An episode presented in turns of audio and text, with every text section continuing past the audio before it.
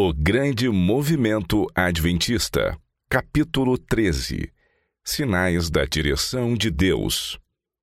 Ou se um Deus intentou ir tomar para si um povo do meio de outro povo, com provas e com sinais, e com milagres e com peleja, e com mão poderosa e com braço estendido, e com grandes espantos, segundo tudo quanto o Senhor vosso Deus vos fez no Egito aos vossos olhos a ti te foi mostrado para que soubesses que o Senhor é Deus, nenhum outro há senão Ele.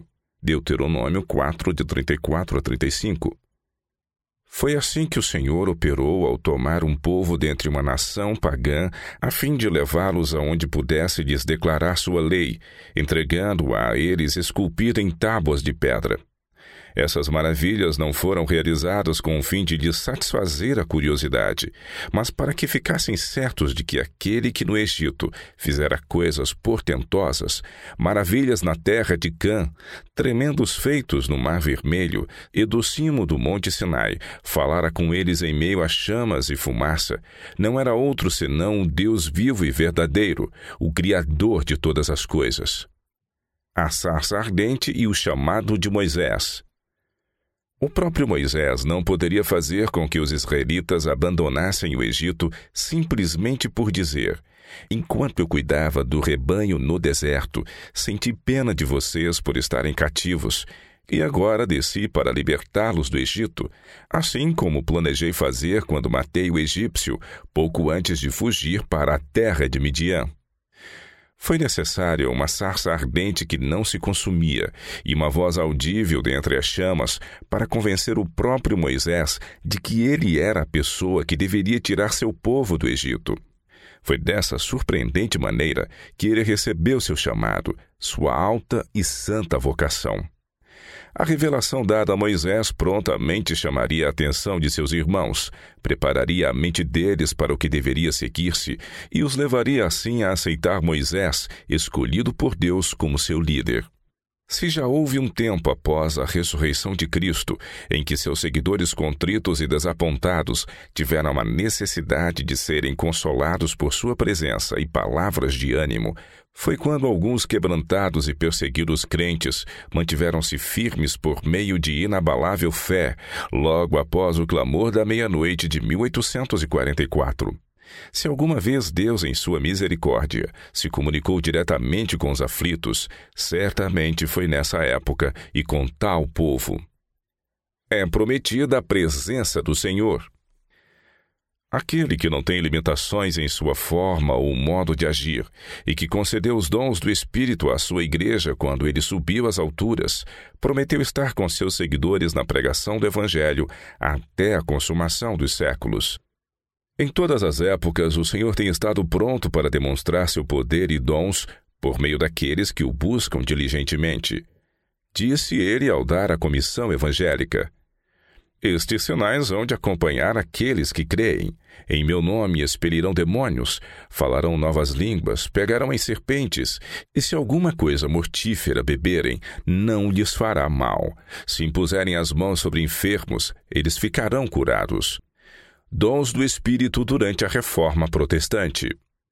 Houve maravilhosas demonstrações do poder de Deus e do dom de profecia durante a reforma do século XVI e em épocas posteriores. Dalbinier fala das profecias de João Hus. Charles Buck, em suas anedotas religiosas, conta das profecias de George Wishart em 1546. João Wesley, em seus escritos, menciona as profecias de Jonathan Pyre e seu cumprimento. O pastor J. P. Finlay fala em sua autobiografia de uma notável visão e cura que se deu nele mesmo no verão de 1842. O Christian Advocate, periódico metodista, publicou um interessante relato de uma notável visão dada ao Dr. Bond e de seus resultados durante o seu ministério na Igreja Metodista. Para os que buscavam humildemente o Senhor, todos esses sinais davam evidência de que ele não havia mudado e de que ainda falaria a seu povo mediante o dom profético. A igreja remanescente precisava ter o espírito de profecia. Há claras e específicas indicações nas Escrituras de que Deus irá manifestar os dons do Espírito e, de modo especial, o dom de profecia entre os que se acharem aguardando a sua vinda.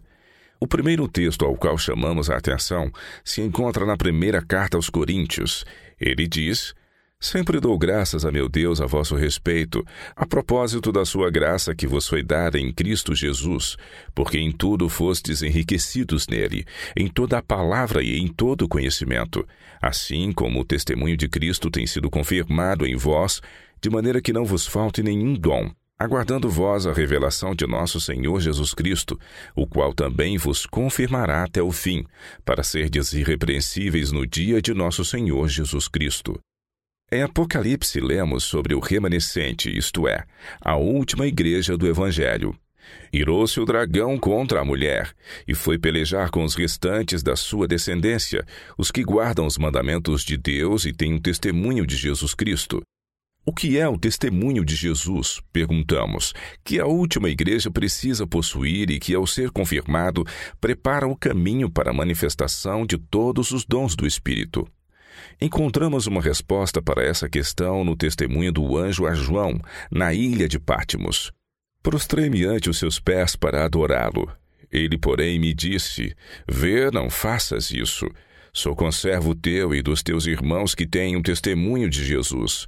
Adora a Deus, pois o testemunho de Jesus é o espírito de profecia. Apocalipse 19, 10. Essa definição dada pelo anjo revela que o espírito de profecia manifesto numa igreja que aguarda Cristo prepara o caminho para todos os outros dons e que a guerra feita contra a igreja remanescente ocorre por ela possuir esse dom em seu meio. O testemunho de Paulo acerca dos dons. A primeira carta de Paulo aos Tessalonicenses revela que o dia do Senhor o dia final do juízo executivo virá sobre as multidões como um ladrão à noite, porém não irá pegar desprevenidos os fiéis filhos de Deus, pelo fato de eles serem filhos da luz e filhos do dia. Entre as suas admoestações ao povo que está vigiando, Paulo declara: Não extingais o espírito, não desprezeis as profecias, examinai tudo, retende o que é bom. A palavra grega profeteias, traduzida aqui como profecias, é definida da seguinte forma por Greenfield em seu léxico grego: o exercer do dom de profecia. Nesse sentido, ver 1 Tessalonicenses 5:20. Os léxicos de Parkhurst, Robinson e Liddell Scott também concordam com esse pensamento. Temos aqui, portanto, um claro testemunho de que o verdadeiro dom de profecia estará presente na igreja que aguarda a segunda vinda de Cristo. A admoestação não é para desprezar o dom, mas para prová-lo, e ao encontrar sua genuína manifestação, retê-lo. O cumprimento da promessa. Até aqui vimos como o Senhor começou a manifestar o dom de profecia durante a proclamação da mensagem do primeiro e segundo anjos. Esse dom foi mais plenamente desdobrado a partir do término dos 2.300 dias.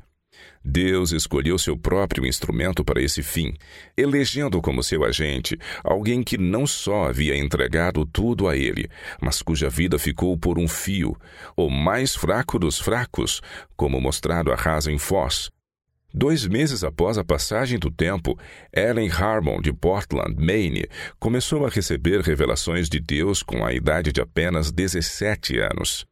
Pela oportunidade que tive de conversar com pessoas que viviam em Portland por ocasião da primeira visão de Ellen Harmon e por conhecer também a senhora Haynes, em cuja casa Ellen teve sua primeira visão, vou relatar os fatos conforme essas pessoas me transmitiram.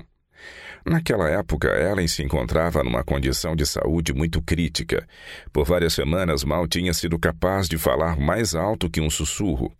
O médico decidiu que seu problema era consumo hidrópico, um tipo de tuberculose. Declarou que o pulmão direito estava deteriorado e o esquerdo consideravelmente doente e que o coração havia sido afetado. Disse crer que ela não teria senão um curto tempo de vida e que podia cair morta a qualquer momento. Respirava com grande dificuldade quando estava deitada. À noite só conseguia descansar quando era escorada na cama numa posição quase sentada. Frequentes ataques de tosse e hemorragias dos pulmões haviam reduzido grandemente sua força física. A primeira visão de Ellen.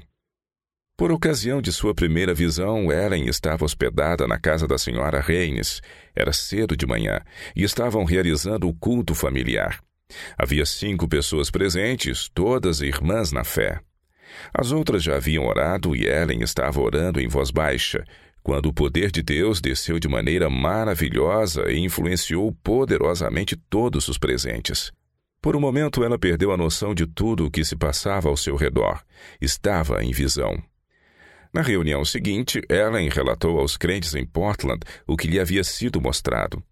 Os irmãos tiveram plena confiança de que isso procedia de Deus. Na ocasião, havia cerca de 60 pessoas em Portland que confirmaram a obra como sendo do Senhor. O poder que acompanhava a visão, bem como seu relato, só poderia vir de Deus.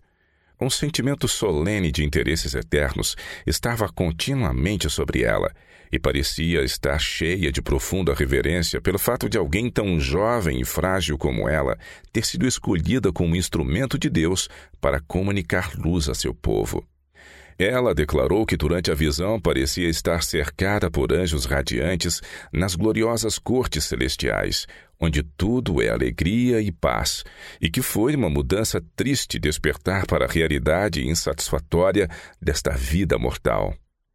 Resumo da primeira visão. O seguinte sumário de sua primeira visão, conforme ela mesma relatou aos crentes em Portland, nos fornece algumas ideias quanto à natureza de suas visões como um todo. Enquanto orava, o poder de Deus se apoderou de mim como nunca havia sentido antes. Fui cercada de luz e subia cada vez mais alto, afastando-me da terra. Virei-me para ver o povo do advento no mundo mas não pude achar, quando uma voz me disse: Olhe novamente e olhe um pouco mais para cima. Então eu ergui meus olhos e vi um caminho estreito e apertado que se estendia acima do mundo. Nesse caminho, o povo do advento estava viajando para a cidade que se encontrava em sua extremidade oposta tinham uma brilhante luz colocada por trás deles no começo do caminho, o qual um anjo me disse ser o clamor da meia-noite. Ela brilhava em toda a extensão do caminho, proporcionando-lhes claridade para seus pés, para que assim não tropeçassem. Se conservavam o olhar fixo em Jesus, que se achava precisamente diante deles, guiando-os para a cidade, estavam seguros. Mas logo alguns ficaram cansados e disseram que a cidade estava muito longe e esperavam nela ter entrado antes. Então Jesus os animava, levantando seu glorioso braço direito, e de seu braço saía uma luz que incidia sobre o povo do advento, e eles clamavam: Aleluia! Outros temerariamente negavam a existência da luz atrás deles e diziam que não fora Deus que os guiara até ali. A luz atrás deles desaparecia, deixando-lhes os pés em densas trevas, de modo que tropeçavam, tirando os olhos do alvo, perdendo de vista Jesus e caíam do caminho para baixo, no mundo tenebroso e ímpio. Logo ouvimos a voz de Deus, semelhante a muitas águas, a qual nos anunciou o dia e a hora da vinda de Jesus. Os santos vivos reconheceram e entenderam a voz, ao passo que os ímpios julgaram ser ela um trovão ou terremoto. Ao declarar Deus a hora, derramou sobre nós o Espírito Santo, e nosso rosto começou a resplandecer e a brilhar com a glória de Deus, como aconteceu com o de Moisés ao descer do Monte Sinai. A condição de Ellen White durante as visões. Antes de continuarmos o emocionante relato dessa maravilhosa manifestação do Espírito de Deus, vou expor alguns fatos relativos às visões. A primeira vez que vi Ellen White, que se chamava Ellen Harmon antes de se casar, foi em outubro de 1852. Naquele dia eu a vi numa visão que durou mais de uma hora. Desde então tive o privilégio de vê-la em visão cerca de 50 vezes.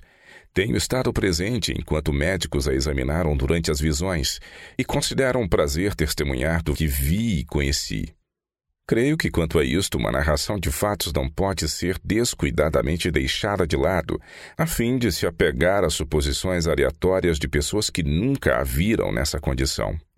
Quando ela entra em visão, dá três arrebatadores gritos de glória, que ecoam e ressoam, sendo o segundo e especialmente o terceiro mais fracos, porém mais emocionantes que o primeiro, e pronunciados com uma voz semelhante à de alguém bem distante, cuja voz quase já não pode ser ouvida.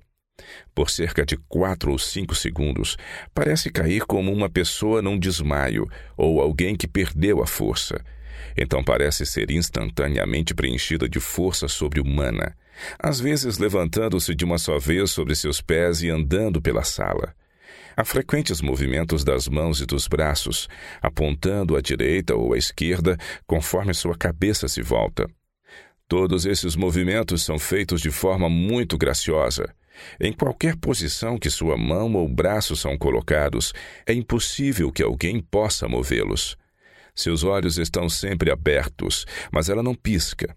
A cabeça fica levantada e ela olha para cima, não com um olhar vago, mas com uma expressão agradável, apenas diferindo de sua expressão normal por parecer estar olhando atentamente para algum objeto distante. Ela não respira, mas seu pulso continua batendo regularmente. Sua fisionomia é agradável e a cor de seu rosto corado como em seu estado natural. Comparada com a condição de Daniel, sua condição quanto à respiração, perda de força e o fortalecimento recebido quando o anjo de Deus a toca está em perfeito acordo com a descrição feita pelo profeta Daniel sobre sua própria experiência em visão. Ele relata: Fiquei, pois, eu só e contemplei esta grande visão, e não restou força em mim. O meu rosto mudou de cor e se desfigurou, e não retive força alguma. Como, pois, pode o servo do meu senhor falar com o meu senhor? Porque, quanto a mim, não me resta já força alguma, nem fôlego ficou em mim.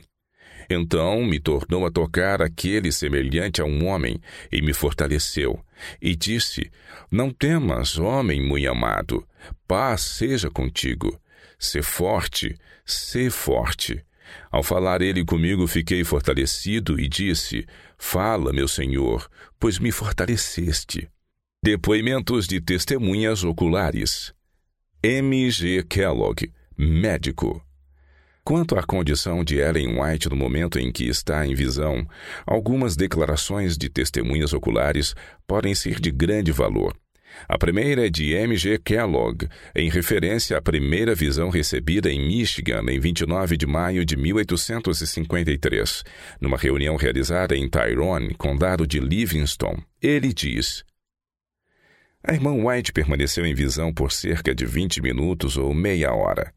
Ao entrar em visão, todos os presentes pareciam sentir o poder e a presença de Deus, e alguns de nós realmente sentimos o Espírito de Deus repousando sobre nós com poder. Estávamos ocupados em oração e em rever os irmãos no sábado de manhã por volta das nove horas. O irmão White, meu pai e a irmã White haviam orado e eu estava orando no momento.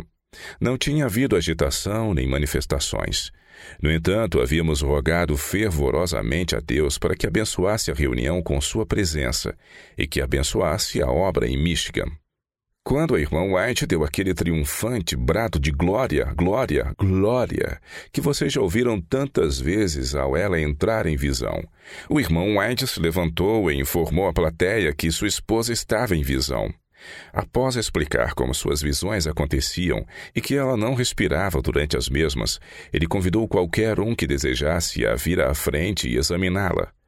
O doutor Drummond, médico e pregador adventista do primeiro dia, havia declarado antes de vê-la em visão que suas visões tinham origem no mesmerismo e que ele mesmo poderia dar-lhe uma visão. Esse médico foi à frente e, após cuidadoso exame, ficou muito pálido e declarou: ela não respira. Tenho certeza de que ela não estava respirando durante a visão daquela ocasião, nem em nenhuma das várias outras que teve, estando eu presente. O momento em que ela sai da visão é tão marcante quanto o momento em que ela entra em visão. A primeira indicação que tínhamos de que a visão havia terminado era quando ela começava a respirar novamente. Sua primeira inspiração era profunda, longa e plena, o que demonstrava que seus pulmões estavam totalmente vazios. Após a primeira respiração, Vários minutos se passavam antes que respirasse pela segunda vez, enchendo os pulmões exatamente como a da primeira. Havia uma pausa de dois minutos, seguida de uma terceira respiração. Depois disso, a respiração voltava ao normal. Assinado M.G. Kellogg, Battle Creek, Michigan, 28 de dezembro de 1890. F.C. Castle a seguinte declaração é de alguém que testemunhou Ellen White sendo examinada por um médico no momento em que ela estava em visão em Stowe, Vermont, no verão de 1853. Ele diz: Um médico estava presente e examinou-a segundo lhe ditavam sua sabedoria e conhecimento, com o fim de encontrar a causa da manifestação. Colocou uma vela acesa próxima aos olhos dela, que estavam abertos nem um músculo sequer do olho se moveu. Em seguida, examinou o pulso dela e também seu fôlego, e não havia respiração. O resultado foi que ele se convenceu de que o fenômeno não poderia ser explicado mediante princípios naturais ou científicos. Assinado F. C. Castle. D. H. Lanson, os depoimentos a seguir referem-se a um exame feito enquanto Ellen White estava em visão, numa reunião realizada na casa do irmão Tiago White, em Monroe Street, Rochester, Nova York, em 26 de junho de 1854. Na época eu tinha 17 anos. Parece que quase posso ainda ouvir os vibrantes brados de glória que ela deu. Ela começou então a se abaixar até o chão, não como se estivesse caindo, mas como que afundando suavemente.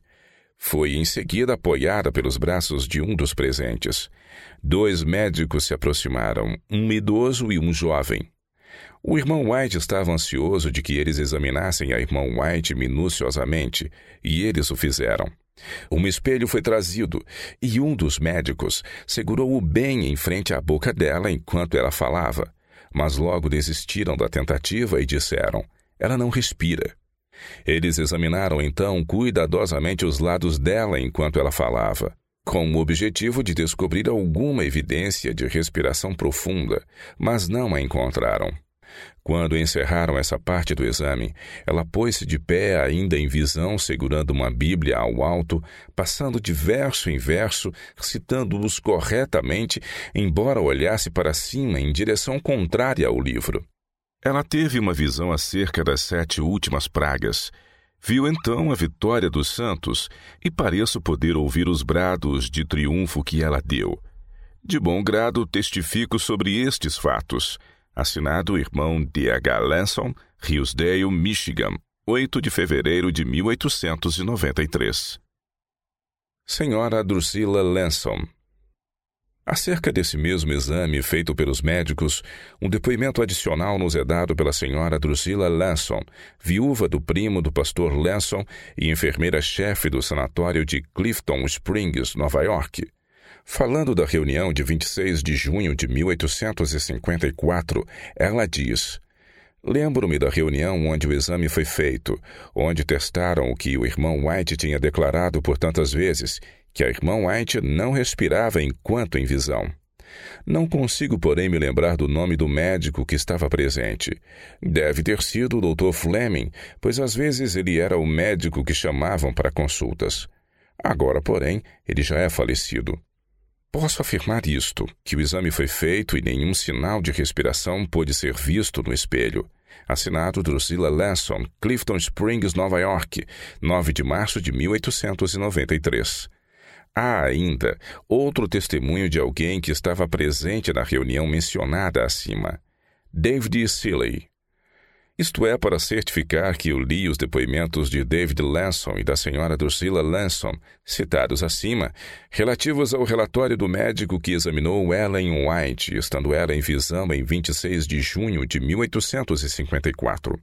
Eu estive presente naquela reunião e testemunhei o exame. Concordo com o que é declarado pelo irmão e irmã Lanson e diria ainda que foi o Dr. Fleming e outro médico mais jovem que fizeram o exame. Depois que Ellen White se levantou, conforme afirmaram, citando textos das Escrituras, o Dr. Fleming pediu que lhe trouxessem uma vela acesa. Ele colocou essa vela tão próxima dos lábios de Ellen White quanto era possível sem queimá-la, diretamente em frente à posição onde haveria movimento de ar caso ela respirasse. Não houve a menor oscilação da chama. Então o médico afirmou enfaticamente: Isso resolve de uma vez por todas essa questão. No corpo dela não há fôlego. Assinado David Seeley, Fayette, Iowa, 20 de agosto de 1897. O senhor e senhora Fowler. As seguintes afirmações referem-se a um exame feito enquanto Ellen White estava em visão no Salão Wardron, Hillsdale, Michigan, em fevereiro de 1857. Um médico de Hillsdale com 50 anos de prática, chamado Dr. Lord, fez um exame muito minucioso sobre o qual apresenta os seguintes depoimentos. Estávamos presentes quando, em fevereiro de 1857, a irmã Ellen White teve uma visão no salão Wardrobe em Hillsdale. O Dr. Lord a examinou e disse: O coração está batendo, mas não há fôlego. Ela está viva, mas não há movimentação dos pulmões. Não sou capaz de explicar essa condição. Assinado A. E. Fowler, senhora A. E. Fowler, Hillsdale, Michigan, 1 de janeiro de 1891. C. S. Glover. Apresentamos aqui um segundo testemunho acerca da mesma visão. Estive presente quando a irmã White teve a visão, referida acima, no salão Wardrobe em Hillsdale. Além da declaração mencionada acima, ouvi o médico dizer que o estado da irmã White, enquanto em visão, estava além de seu conhecimento. Ele disse também: Nisso há algo sobrenatural. Assinado C.S. Glover, Battle Creek, Michigan, 19 de janeiro de 1891. O senhor e senhora Carpenter. Aqui há um terceiro testemunho sobre o mesmo caso.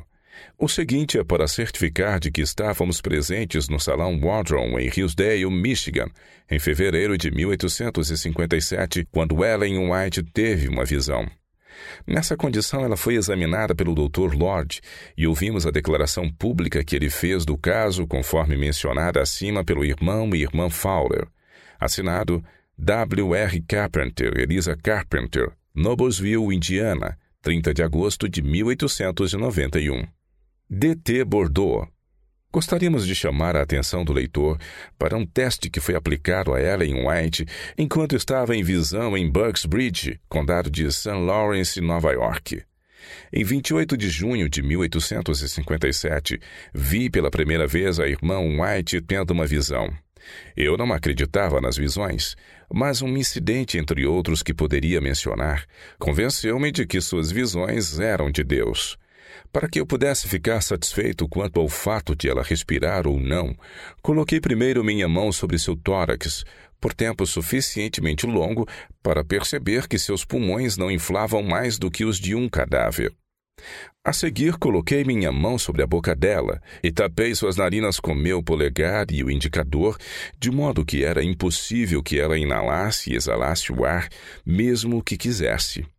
Eu a mantive assim por cerca de dez minutos, tempo suficiente para provocar sufocamento em circunstâncias normais.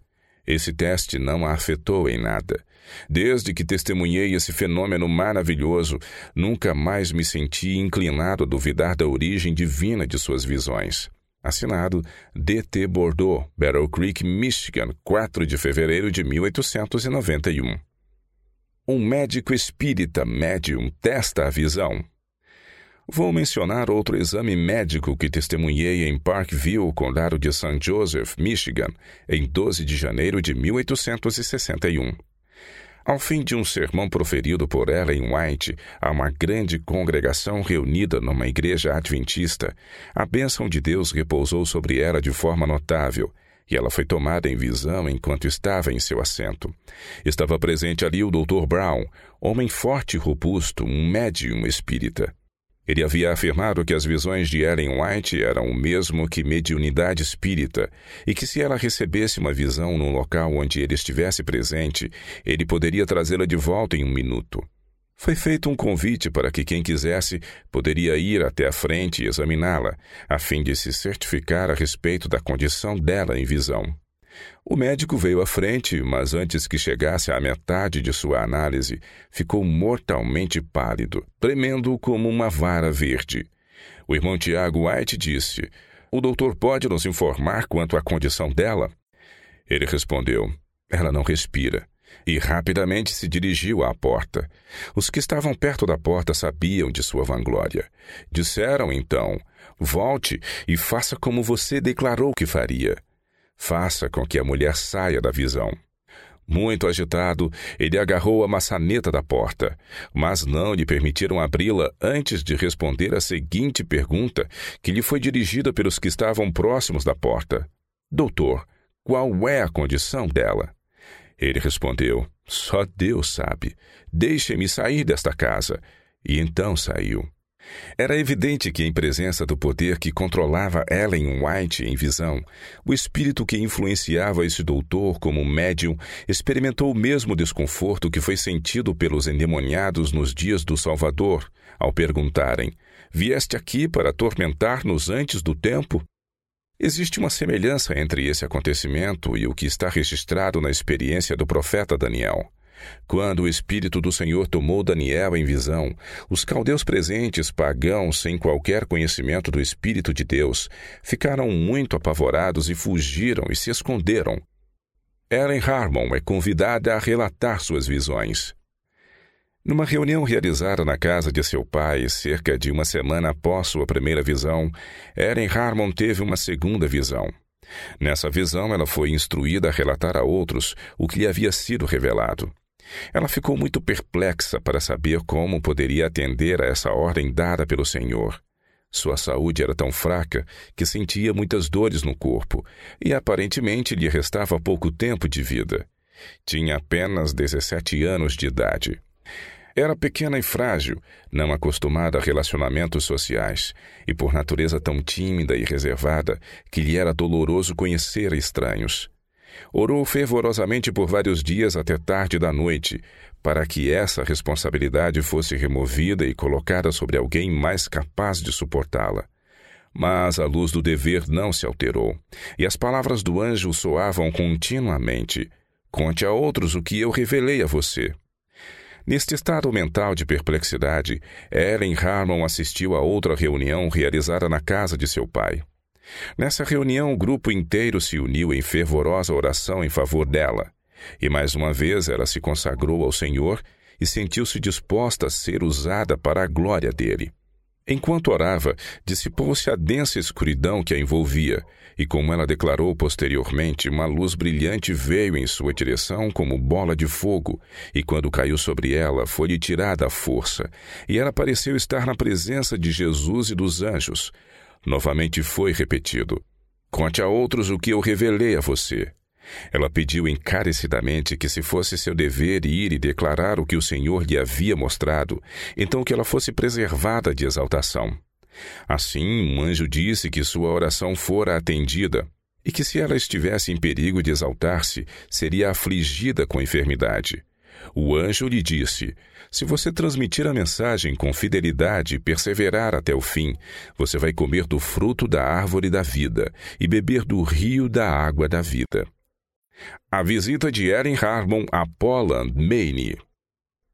Havia sido mostrado a Ellen Harmon que ela deveria ir a Poland, Maine e contar sua visão.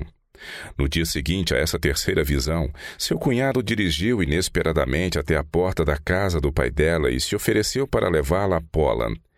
Ela conduziu ali uma reunião em que relatou a visão. Hazen Foss, em desespero, não pôde ser convencido a comparecer ao culto, mas ouviu-a contar sua visão pelo lado de fora, com o ouvido encostado na porta. Ele disse: A visão que ela está relatando é tão parecida com o que me foi mostrado, como se duas pessoas descrevessem a mesma coisa. Na manhã seguinte, ele inesperadamente encontrou Ellen Harmon e a aconselhou a ser fiel em suportar a responsabilidade e em relatar os testemunhos que o Senhor lhe desse, e que não seria abandonada por Deus. Para outros, ele declarou: esse é o instrumento sobre quem o Senhor colocou esta responsabilidade. Ele certamente deveria saber o que falava, pois havia visto tal pessoa na visão em que lhe foi dito que a responsabilidade fora retirada dele.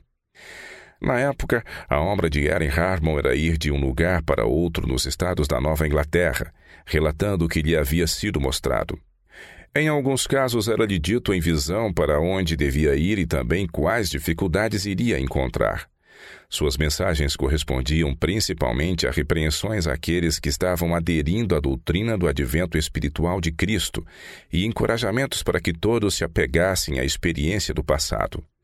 Ela diz acerca de sua experiência. Alguns se abstiveram totalmente de trabalho e excluíram todos que não recebessem a opinião deles sobre esse ponto. Deus revelou-me esses erros em visão e enviou-me aos seus filhos errantes para lhes declarar, mas muitos deles rejeitavam a mensagem totalmente e me acusavam de conformidade com o mundo.